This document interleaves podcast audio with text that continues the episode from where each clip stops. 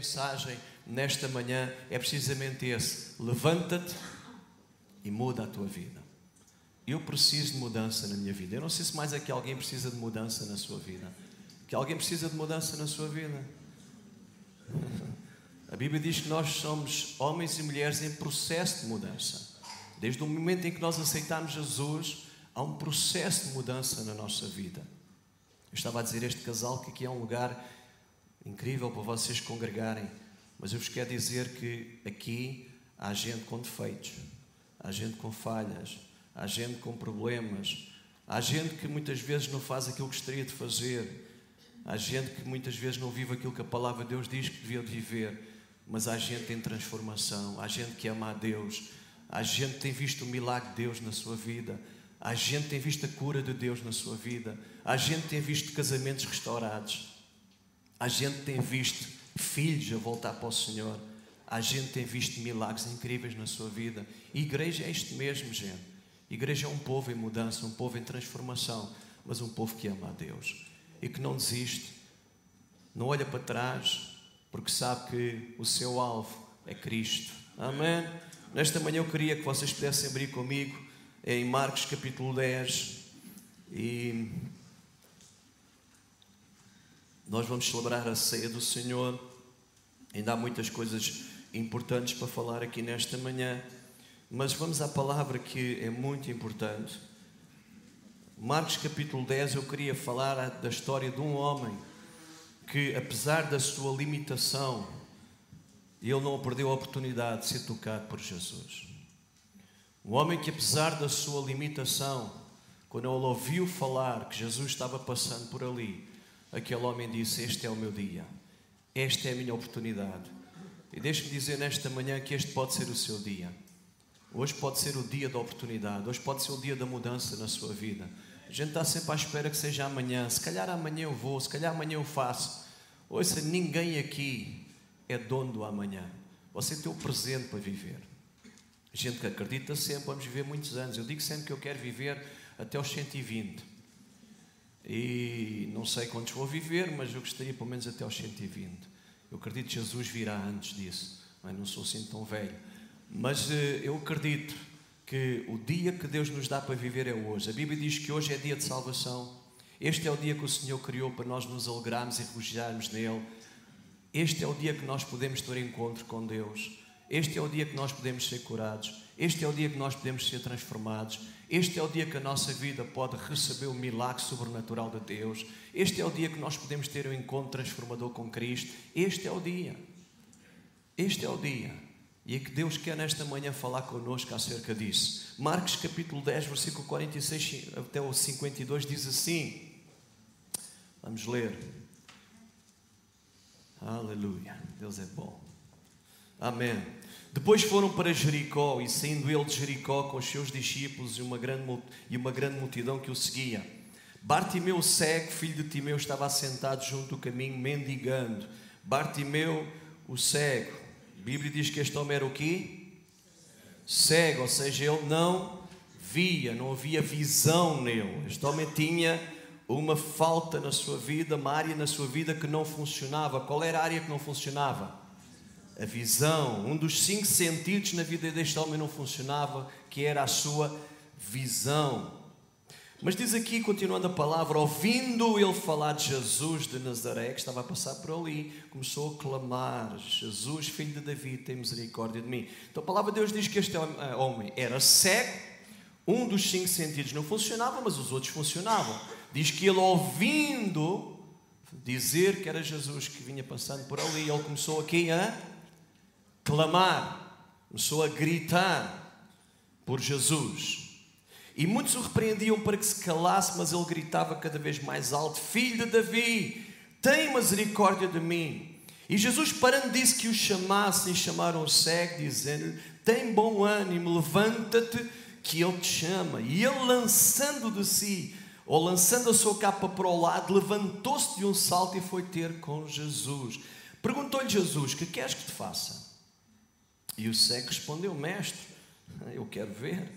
Disse-lhe Jesus: Vai, a tua fé te salvou. E imediatamente ele tornou a ver e seguia a Jesus pelo caminho. Esta história é uma história incrível. Quem é que aqui conhece esta história? Já ouviu alguma vez falar sobre esta história? Acho que a maior parte de nós aqui já ouviu falar sobre a história de Bartimeu, o cego estava lá à saída de Jericó. Um, e este é um dos muitos milagres que Jesus fez enquanto andou aqui na terra. Eu não sei qual é a ideia que vocês têm de Jesus, mas a ideia que eu tenho de Jesus é aquela que está no final do Evangelho de João, quando diz assim: se tudo aquilo que Jesus fez fosse escrito, nem todos os livros do mundo poderiam conter tudo aquilo que Jesus andou fazendo aqui na terra, os milagres, as bênçãos, o suprimento da necessidade, as vidas que Jesus tocou. Acho que não havia uh, forma de relatar tudo aquilo que Jesus andou a fazer. E uma das coisas que ele andou a fazer foi curar os enfermos, expulsar os demónios, trazer libertação aos oprimidos, certo? É isso que nós lemos nos Evangelhos. Agora, o meu questionamento é este: será que Jesus, desde esta altura, perto de dois mil anos atrás, até hoje, ele mudou? Será que há mudança em Deus? Será que a palavra de Deus, quando nos diz que Jesus Cristo é o mesmo ontem, hoje e para sempre, atinge até os dias de hoje? Jesus mudou em alguma coisa, naquilo que verdadeiramente Ele é? Eu penso que não. Então, esta história nos relata de um homem que apesar da sua limitação, ele não perdeu a oportunidade de receber o milagre que precisava na sua vida. Ele entendeu o momento único que estava a viver e ele precisava de mudar de vida.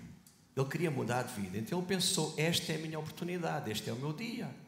Aquele pode fazer o milagre da minha vida está a passar por aqui. Eu não sei se ao outro dia eu vou ter essa oportunidade de ter este encontro com o filho de Davi, com Jesus de Nazaré. Eu não sei se me vai dar a vida outra oportunidade de eu poder ter esta mudança de vida. Eu lembrei-me quando estava a preparar esta mensagem de outro episódio na Bíblia, quando há quatro homens que tinham um amigo que era paralítico e querem levar o seu amigo a Jesus e chegam lá, diz que Jesus estava dentro de uma casa, mas a multidão era tão grande que eles não conseguiram entrar na casa. Não havia forma de entrar pela porta, não havia forma de entrar pela janela. Então eles tiveram uma ideia brilhante a gente sobe lá ao telhado, a gente vai destelhar o telhado, vai abrir ali um buraco no telhado e vamos descer o nosso amigo. Aquilo deve ter sido uma coisa impressionante. Mas aqueles homens pensaram: esta é a nossa oportunidade. Jesus está aqui tão perto. A gente não consegue chegar lá pela multidão. É interessante que, mais que uma vez, nós lemos na Bíblia que a multidão pode ser um impedimento para chegar a Cristo. As pessoas podem ser um impedimento para chegar a Cristo. Você já percebeu isso? Você já percebeu que as pessoas podem ser um impedimento para nós chegarmos a Cristo? Eu às vezes falo com pessoas que dizem assim: Pastor, eu até queria ir, mas o que é que as pessoas vão pensar? Eu até queria seguir a Jesus, eu até queria conhecer a Deus, mas o que é que a minha família vai dizer? Eu oro para que as pessoas não sejam na vida de aqueles que estão aqui nesta manhã um impedimento para seguir a Cristo. A Bíblia diz que todos nós um dia vamos prestar contas a Deus. E de uma forma individual. Os meus filhos não vão prestar contas a Deus por mim. A salvação é individual. Eu, por ser pastor, servir a Deus, ter aceito Jesus como meu Senhor e Salvador há perto de 36 anos atrás, 37 anos, isso não garante nada na salvação da minha família. Eu tenho responsabilidade sobre a minha família. Eu vou dar contas sobre a minha família, porque eu sou a cabeça do lar. E os homens entendam isso. Você é responsável pelo seu lar na área espiritual. Amém. Ninguém disse amém, ninguém acredita nisto. As mulheres deviam ter dito pelo menos. Ou não? Você tem que cuidar do seu lar também, na área espiritual. Entre outras áreas, naturalmente. Hoje em dia as coisas estão tão alteradas que a gente às vezes até tem dúvidas. Mas aquilo que a Bíblia diz é isto. E eu quero ficar naquilo que a Bíblia diz. Amém? Mas a minha família não vai ser salva porque o Vitor Avelino é pastor e segue a Cristo e serve a Deus. Cada um deles um dia vai ter que ter um encontro pessoal com Cristo.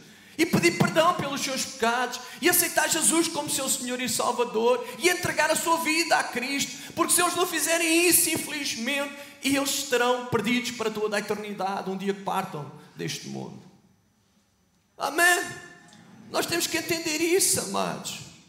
Que Deus nos dê graça e sabedoria para entender. Estes quatro amigos, eles entenderam que aquele era o dia da oportunidade, eles não quiseram perder a oportunidade e eles disseram: Nós não vamos sair daqui enquanto nós não coloquemos o nosso amigo na presença de Jesus. Porque a gente sabe no dia, no momento, na hora, no minuto, no segundo em que Jesus tiver um encontro e este homem, nosso amigo, tiver um encontro com Jesus, a sua vida vai ser mudada para sempre. E deixe-me dizer nesta manhã: no dia em que você tiver um encontro real com Cristo, a sua vida vai mudar para sempre. Você vai passar das trevas para a luz. Você vai passar de escravo para filho amado de Deus. Você vai passar de longe para perto de Deus.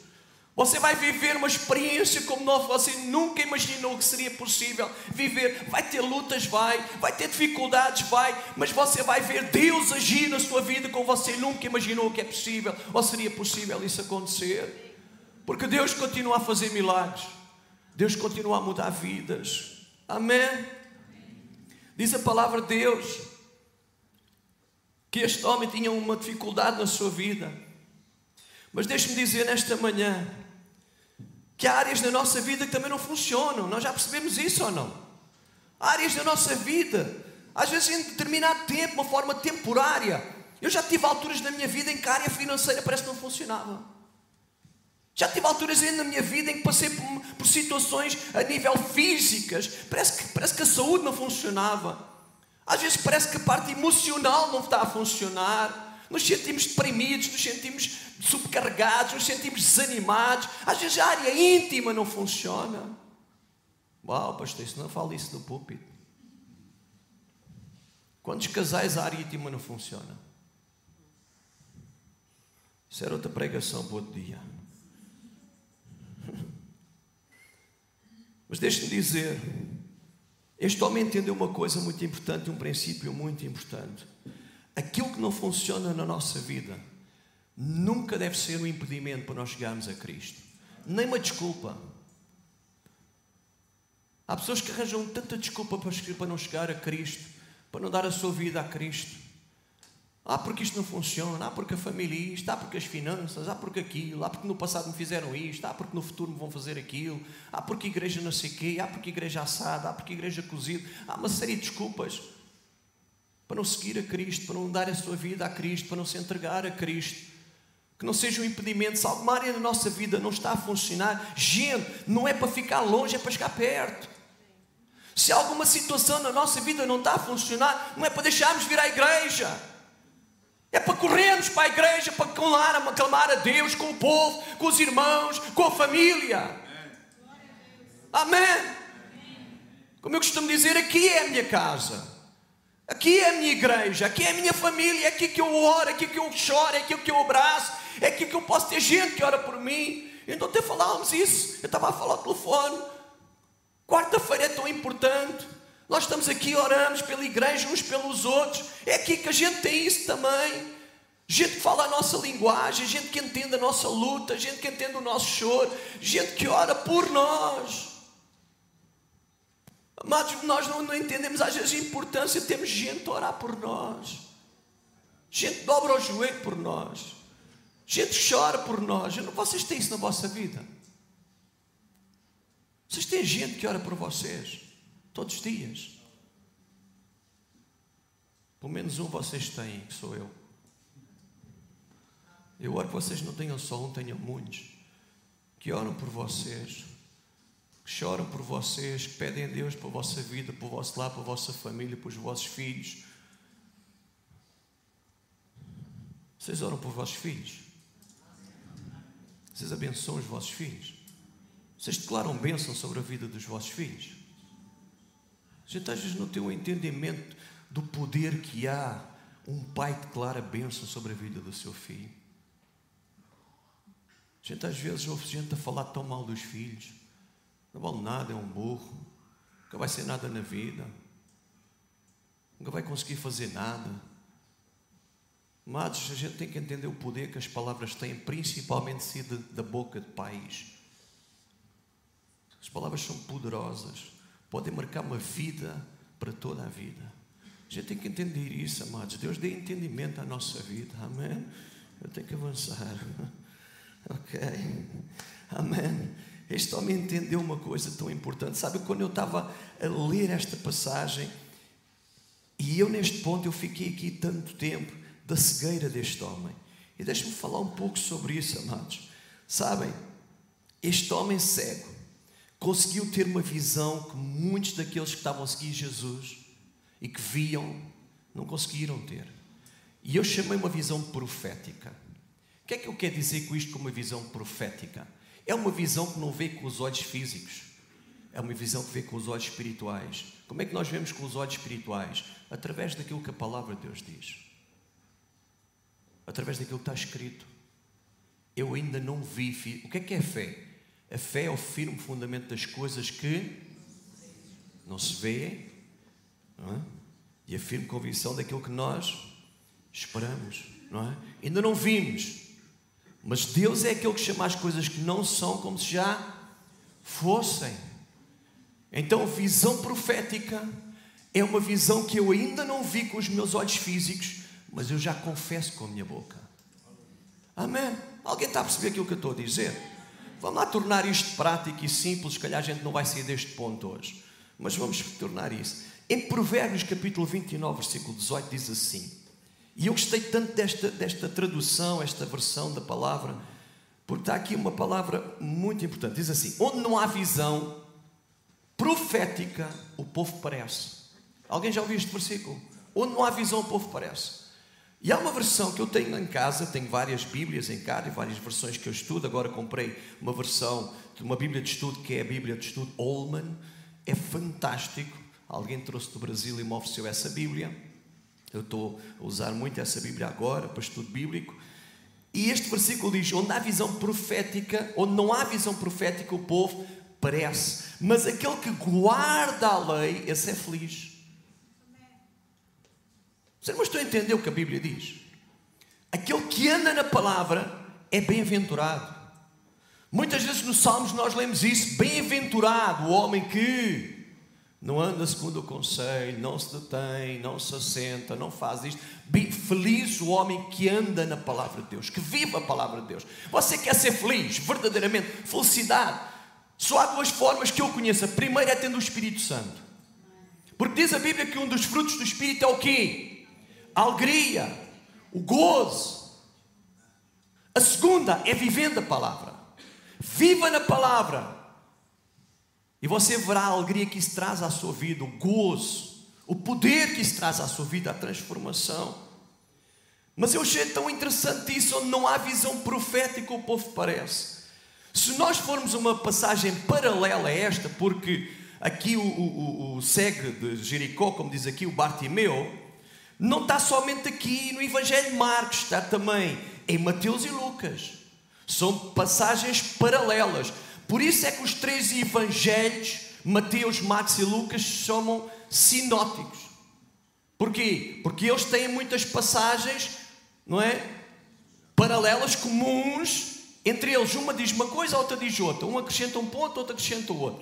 E é interessante porque lá, em Lucas capítulo 18, 36, diz assim: Ouvindo passar a multidão, este cego, Bartimeu, perguntou o que era aquilo. Quem está a passar por aqui? Ouça, isto é incrível. Aquele homem viu uma multidão a passar, o homem era cego, mas não era surdo, nem mudo. E ouviu e perguntou: disse, Olha, quem está a passar por aqui? O que é que se passa aqui? E sabe, uma pergunta certa, na altura certa, pode trazer uma resposta que muda a nossa vida para sempre. A gente às vezes não sabe fazer as perguntas certas às pessoas certas. A gente às vezes pergunta às pessoas erradas. Amém? Alguém está a perceber alguma coisa que eu estou a dizer? A gente às vezes pergunta às pessoas erradas. E quando a gente às vezes pergunta às pessoas erradas, se calhar a resposta que nós vamos receber não é certa. E se a gente depois constrói a nossa vida sobre essas incertezas, A gente depois, mais tarde, vai perceber que a construção que a gente está a fazer é uma construção muito, muito volúvel, muito, muito fraca. A primeira tempestade cai a casa. É ou não é?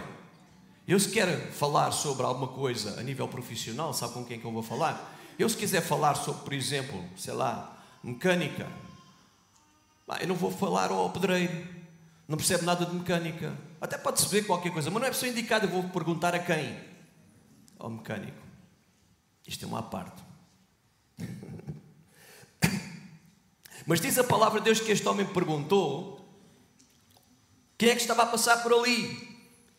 E certamente quem lhe respondeu, porque ele o que é que ele clama? Filho de Davi. É ou não é? Tem misericórdia de mim, filho de Davi, tem misericórdia de mim.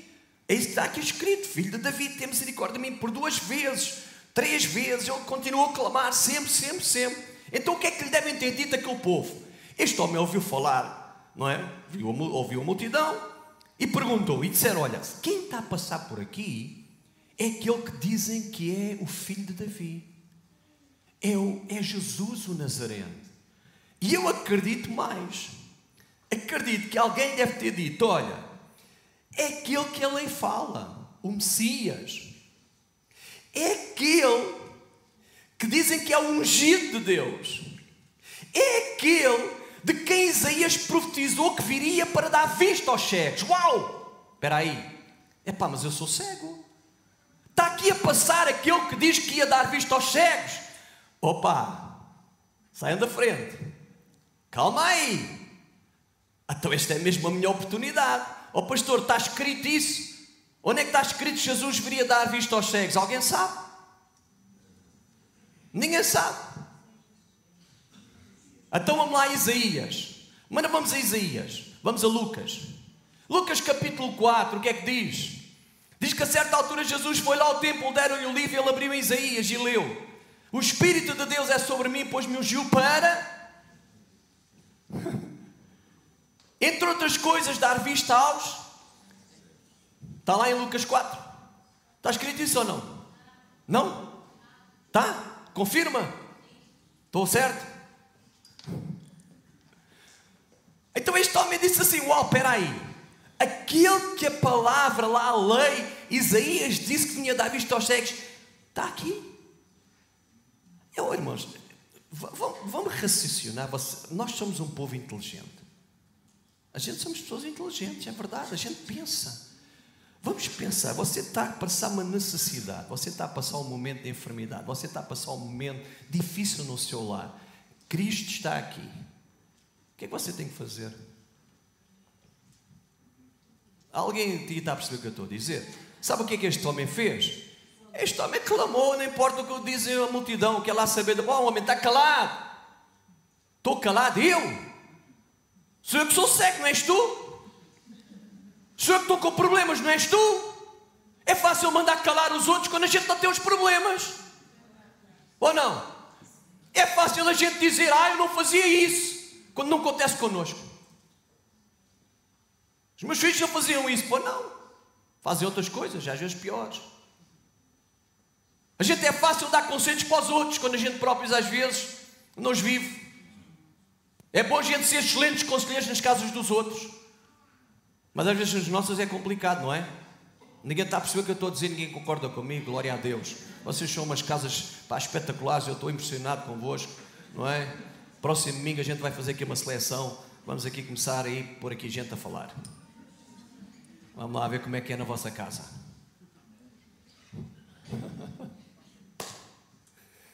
Mas mais, Alguém deve ter dito, digo eu aqui, já não está na Bíblia, não vão dizer, é, o pastor está a dizer que está na Bíblia. Não está na Bíblia.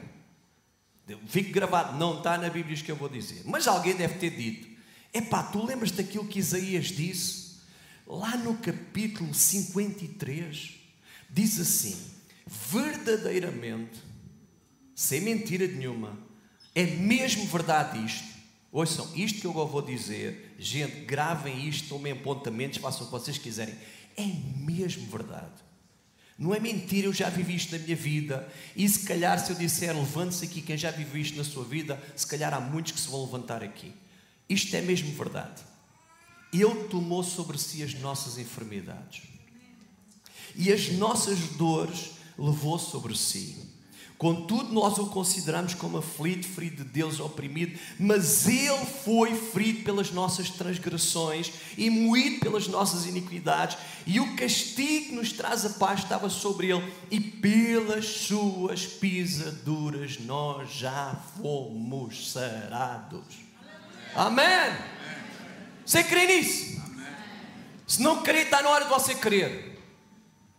Porque está na Bíblia, é a mesma verdade. Está escrito é porque Deus pôs lá para você perceber que é mesmo para se cumprir na sua vida e na minha vida e na nossa vida. Ele continua a ser o Deus que sara. Está no seu nome. O Deus que sara, o Deus que cura, o Deus que transforma. Nós temos que entender isso, amados. Aquele homem na sua cegueira, ele viu muito mais do que alguns com vista a 100%. E sabe, há uma diferença enorme quando nós olhamos por vista e quando nós olhamos por visão. Há uma diferença enorme. É interessante que, inclusive, Deus manda escrever a visão. Ouçam bem o que eu vou dizer nesta manhã, amados. A vista vê o visível, vê o natural, vê o aparente. Ok? A vista vê isto. Olha, isto é um micro, aqui é um, um teclado, aqui está uma estante, aqui está um púlpito. A visão vê o invisível, vê o que ainda não aconteceu, vê o sobrenatural de Deus. Deus, tu és aquele que sara. Ah, mas tu ainda não foste curado, mas eu creio que Deus é o Deus que sara. Esta é a visão. Mas a palavra de Deus vai mais longe. A palavra de Deus diz assim: Versículo, Abacuque capítulo 2, versículo 2 a 3, diz assim: Então respondi e disse: Escreve a visão e torna bem legítima sobre as tábuas, para que quem possa ler, quem passa correndo, porque a visão é ainda para tempo determinado, mas se apressa para o fim e não se enganará. Se tardar, espera, porque certamente virá e não tardará. Se Deus prometeu, se Deus ter falado uma palavra à sua vida, faça uma coisa: escreva, ponha na porta do seu frigorífico, olhe para aquilo que Deus falou e deixe que aquela palavra se torne rema, vida na sua vida. Confesse a palavra de Deus. Às vezes nós confessamos as notícias, confessamos a inflação, confiamos. Hoje, eu todos os dias, todos os dias, olha, se calhar não todos os dias, pronto, mas dia sim, dia não. Eu ouço as notícias e eu vejo gente, pastor, isto está pior, isto vai ficar pior, isto é inflação. Ouça, eu também sinto inflação. A minha esposa, a gente também come. A gente jejua muito, mas também come mais. A gente também come, não é? A gente também vai ao supermercado. A gente também sabe fazer contas ou não? As coisas têm subido. Alguém que já deu que os bens não é? Que a gente precisa de comprar o leite, a carne. Alguém já deu contas disso? Que tem subido. Já perceberam isso? Que antigamente a gente comprava com 50 euros, hoje, calhar, já tem que gastar 60 ou 70 ou mais. É? Mas a nossa, a, grande questão é que nós vivemos por vista e não por fé. Nós vivemos muito. É natural que eu sei que isso tudo cresceu. Eu sei isso. Mas eu também sei que o mesmo Deus que disse que cuidava de mim quando as coisas custavam 50 euros, é o mesmo Deus que me diz a mim que cuida de mim quando custa 100. Ou não? Aperta-se mais o cinto um bocadinho, não se come picanha todos os dias, mas Deus continua sendo Deus. Deus continua sendo Senhor, Deus continua cuidando da nossa vida, ou não? Amém. Então, se Deus falou uma coisa, faça o seguinte: um post-it, aquelas coisas amarelas. Diga assim: Deus, tu prometeste que irias cuidar de mim. Pomba, ponha lá na porta do frigorífico. Todos os dias leia isso. Quero que eu lhe dê provas na Bíblia daquilo que eu estou a dizer. Vocês lembram-se do homem chamado Jacó? Lembram-se o que é que Jacó fez com as ovelhas? Alguns estão aqui a dizer, mas quem é Jacó? O homem, o homem pastoreava ovelhas. Jacó era um pastor de ovelhas. Ovelhas, mé. a gente, pastor de ovelhas, eu sou pastor de ovelhas. Não é? Sou pastor de ovelhas, mas aquele era mesmo de ovelhas. Ovelha animal, mé. É? Até certa vez ele disse assim: fez um negócio com o seu sogro. E disse: Olha, vamos fazer o seguinte: as ovelhas, a gente tem aqui um rebanho de ovelhas malhadas, salpicadas, listadas, aquela coisa toda. E vamos fazer o seguinte: a partir de agora, as ovelhas que derem crias listadas vão ser minhas. O resto é teu. Mas as que derem listadas, não é? Se forem listadas, são minhas. Então fez uma coisa muito interessante. Sabe o que é que ele fez? Hum? De Deixem-me ler para vocês, para vocês entenderem aquilo que eu estou a dizer. Gênesis capítulo 30, versículo 41. Não precisam, não precisam de ir lá, eu quero, eu quero, quero avançar. Gênesis capítulo 30, versículo um, 41. Eh, eu vou lá. Já estou aqui, ora Gênesis, Gênesis está aqui. Gênesis capítulo 30, para a gente avançar e terminar o primeiro ponto hoje. Versículo 30, uh, 41. Diz assim: onde é que está o 30, 41? Está aqui. Hum? Olha, 30, este é o 31, está aqui, a hora 41. Está assim, olha, todas as vezes que as ovelhas fortes concebiam, punha Jacó as varas diante do rebanho, nos bebedores, para que concebessem diante das varas. Vocês perceberam o que está aqui escrito? Jacó pôs umas varas listadas diante dos bebedores. Quando as ovelhas iam lá, liam aquilo e pensavam assim: bom, isto é listado, a gente tem que dar crias como? Listadas. Então Jacó começou a ter mais rebanho que o seu sogro. Porquê? Porque aquelas ovelhas tinham perante os seus olhos aquilo que eles iam conceber. Alguém está a perceber o que eu estou a dizer? Amados, a gente tem perante os nossos olhos aquilo que a gente vai conceber. Alguém está a perceber? Porquê é que a gente concebe tão pouco? Porque a gente às vezes também lê muito pouco. A gente medita muito pouco. A gente não tem tempo para ler a Bíblia. A gente tem mais tempo para ler outras coisas e ler jornais. Está mal ler jornais? Não, eu leio todos os dias, pelo menos a primeira página. E às vezes chega. A gente concebe mais pelo noticiário que houve, a gente concebe mais por aquilo que as pessoas vêm nos falar, na sua incredulidade. A gente concebe muito mais às vezes por aquilo que ah, as publicações, redes sociais e por aí adiante. Estou a falar uma coisa muito séria, não sei se vocês estão a perceber. Ok? Vamos avançar. Amém? Deixe-me só dar dois exemplos de homens que viram o invisível rapidamente. Rapidamente, o homem chama-se Eliseu. Vocês já ouviram falar de Eliseu?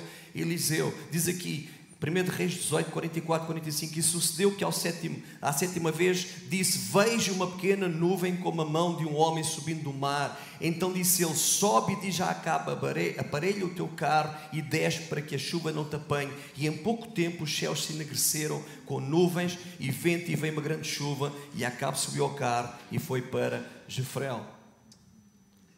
Amados, quem é pode subir aqui para tocar? Pode subir aqui. Mas ver o invisível é nós vermos que Deus está agindo, mesmo quando tudo parece contrário. Ver o invisível é o acreditar que a ciência diz que é impossível, mas a palavra diz que é possível. A ciência diz que cancro não tem cura, mas na verdade Deus cura ou não? Para Deus haverá alguma doença difícil de Deus curar? Que a economia diz que face, se calhar, face àquilo que está a acontecer à conjuntura, há uma série de empresas que vão falir e você diz assim: Mas espera aí, a minha empresa não vai falir, porque a minha não é minha, é de Deus.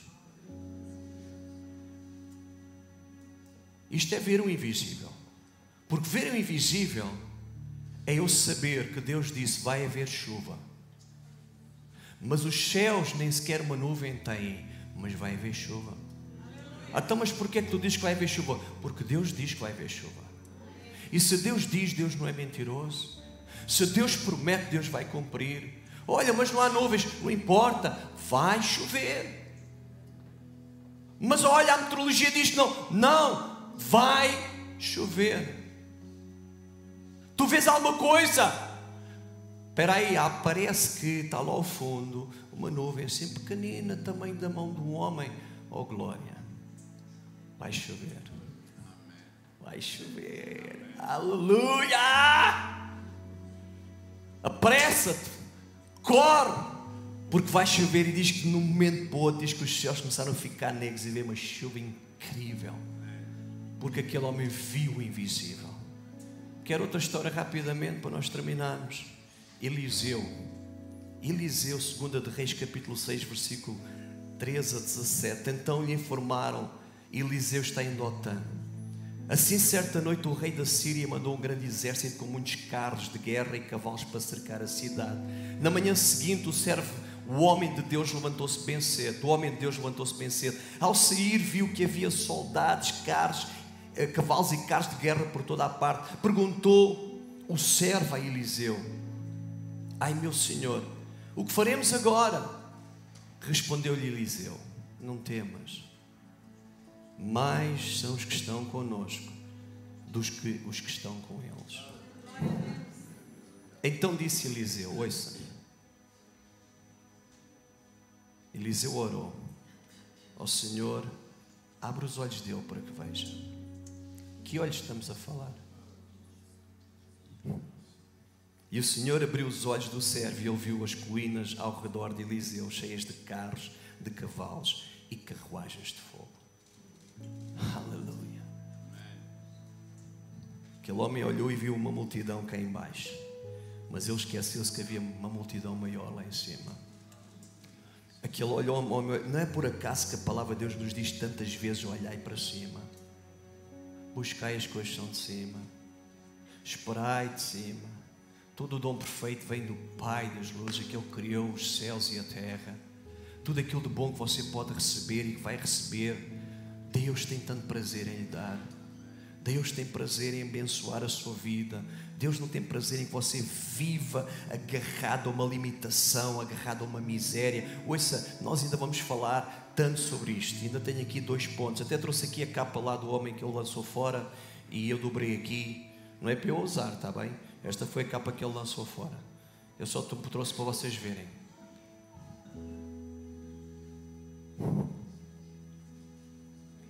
Deus quer fazer tanto na nossa vida, amados. Nós temos um Deus tão grande, um Deus tão poderoso, um Deus tão fantástico, um Deus que continua a fazer milagres. Mas a gente tem que aprender a ter esta visão profética na nossa vida, de não olhar para, para somente para as circunstâncias. Claro que a gente vê, humanamente falando, mas onde é que está a nossa fé? Onde é que está a nossa confiança? Onde é que está a nossa estabilidade? Nós estamos a construir a nossa vida sobre o quê? A nossa casa, falando assim, naquilo que Jesus disse, que houve um homem que construiu, não é? Uh, dois homens construíram duas casas, uma sobre a areia e outra sobre a rocha. Uma, quando veio os ventos, as tempestades, bateram forte naquela casa, ela caiu, mas a outra ficou firme perante as, as tempestades, as chuvas, os ventos, ficou firme. Nós estamos a construir a nossa vida sobre o quê? Quando a gente olha à nossa volta, o que é que sustenta o nosso coração? O que é que sustenta a nossa vida? É a fé na palavra. Deixa-me terminar com isto. Há um capítulo incrível. Vamos ficar em pé, amados. Vamos orar. Há um capítulo incrível. Hebreus capítulo 11. Já ouviram falar neste capítulo? Alguém já ouviu falar neste capítulo? Sabe o que é que este capítulo fala? Os heróis da fé. Certo ou não? Os heróis da fé. E há aqui um herói da fé. Está lá escrito uma coisa fantástica. Eu vou ler para vocês. Eu gosto tanto disto. Lá, capítulo 11. Hum. Onde é que está aqui do, do Moisés? Está aqui. Versículo 27. Capítulo 11, versículo 27. Diz assim: Pela fé, Moisés deixou o Egito, não temendo a ira do rei, porque ficou firme porque viu aquele que é invisível. Uau! Viu aquele que é Noutra versão diz que viu o invisível. Moisés ficou firme, sabe porquê? Porque viu aquele que é invisível. Viu o invisível de Deus. Como é que a gente viu o visível de Deus? Crendo na palavra. Deus tinha dito a Moisés: Moisés, tu vais libertar o meu povo e eu vou guiar-vos uma terra que manda leite e mel. Apesar de todas as pragas, apesar de todas as dificuldades, o povo vai sair do Egito. E vocês vão caminhar pelo deserto. E só não entrou aquela multidão toda no deserto, do, no, na terra prometida que saiu do Egito, por incredulidade. Porque infamaram a promessa de Deus. Porque envergonharam aquilo que Deus tinha dito. Aquela geração pareceu, morreu toda no deserto, à exceção de dois homens: Josué e Caleb. Mas diz aqui a palavra de Deus que este homem ficou firme como vendo o invisível. E nesta manhã, deixe-me dizer, amados, nós temos que aprender a viver esta realidade, ter esta visão profética sobre a nossa vida. Eu vou voltar a Bartimeu. Bartimeu ouviu falar que era Jesus. Bartimeu não via nos seus olhos físicos, mas Bartimeu fez uma coisa. Ele clamou, ele profetizou com a sua boca. Ele disse: Filho de Davi, tem misericórdia de mim. Porque ele sabia que no dia em que a sua voz chegasse a Cristo, a Jesus, o Filho de Deus, Nazareno, filho de Davi, que a resposta viria. Ele disse: Não, se Jesus ouvir, eu vou ser curado.